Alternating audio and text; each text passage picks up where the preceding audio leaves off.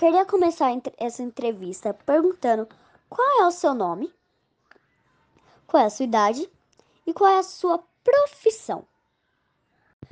Você já passou por uma situação onde você se sentiu constrangido e discriminado? Então, vamos lá. É... Meu nome é Matheus, tenho 23 anos. É... Eu fui. Eu jogo bastante videogame, então por conta disso a gente conhece vários tipos de pessoas.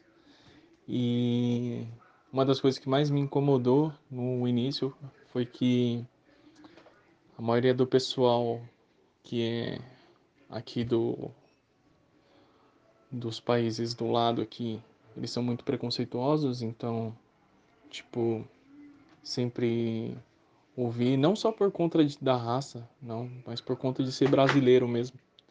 Eles acabam chamando a gente de macaco, essas coisas assim.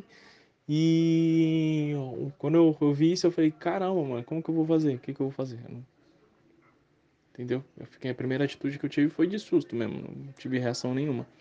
E a segunda, aí depois daí pra frente eu comecei, não, mano, vou ter que fazer alguma coisa.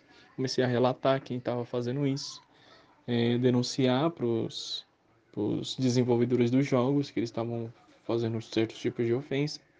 E é isso. Isso foi a única atitude que dá para fazer, porque uma, você não conhece esse pessoal. Então, é isso.